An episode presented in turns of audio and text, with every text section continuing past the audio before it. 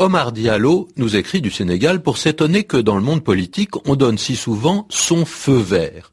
C'est une expression très courante, en même temps assez à la mode, mais dont le sens n'est pas difficile à comprendre.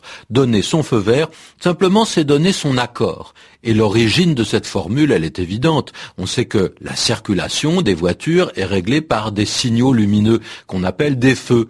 Ah, on a le feu rouge et le feu vert. Le feu rouge ordonne aux voitures de s'arrêter, le feu vert donne la permission de passer. Et c'est bien comme ça qu'il faut comprendre cette expression. Un feu vert, c'est une permission. Attention, ce n'est pas un ordre. Si par exemple mon patron me demande de monter un mur de briques ou de réparer la porte du garage, c'est qu'il m'ordonne de le faire. Il ne me donne pas son feu vert. Hein. Mais si c'est moi qui ai l'idée, je ne vais pas le faire sans lui en parler. Dites-moi, patron, est-ce que vous ne pensez pas que je pourrais repeindre la porte du garage?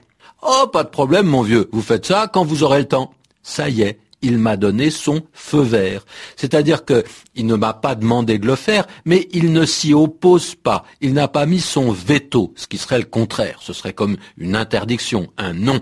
Là, il a donné son accord. On dit aussi qu'il a donné son aval. Alors, le feu vert, c'est presque toujours donné par quelqu'un qui a une certaine autorité, soit pour interdire, soit au contraire pour laisser faire.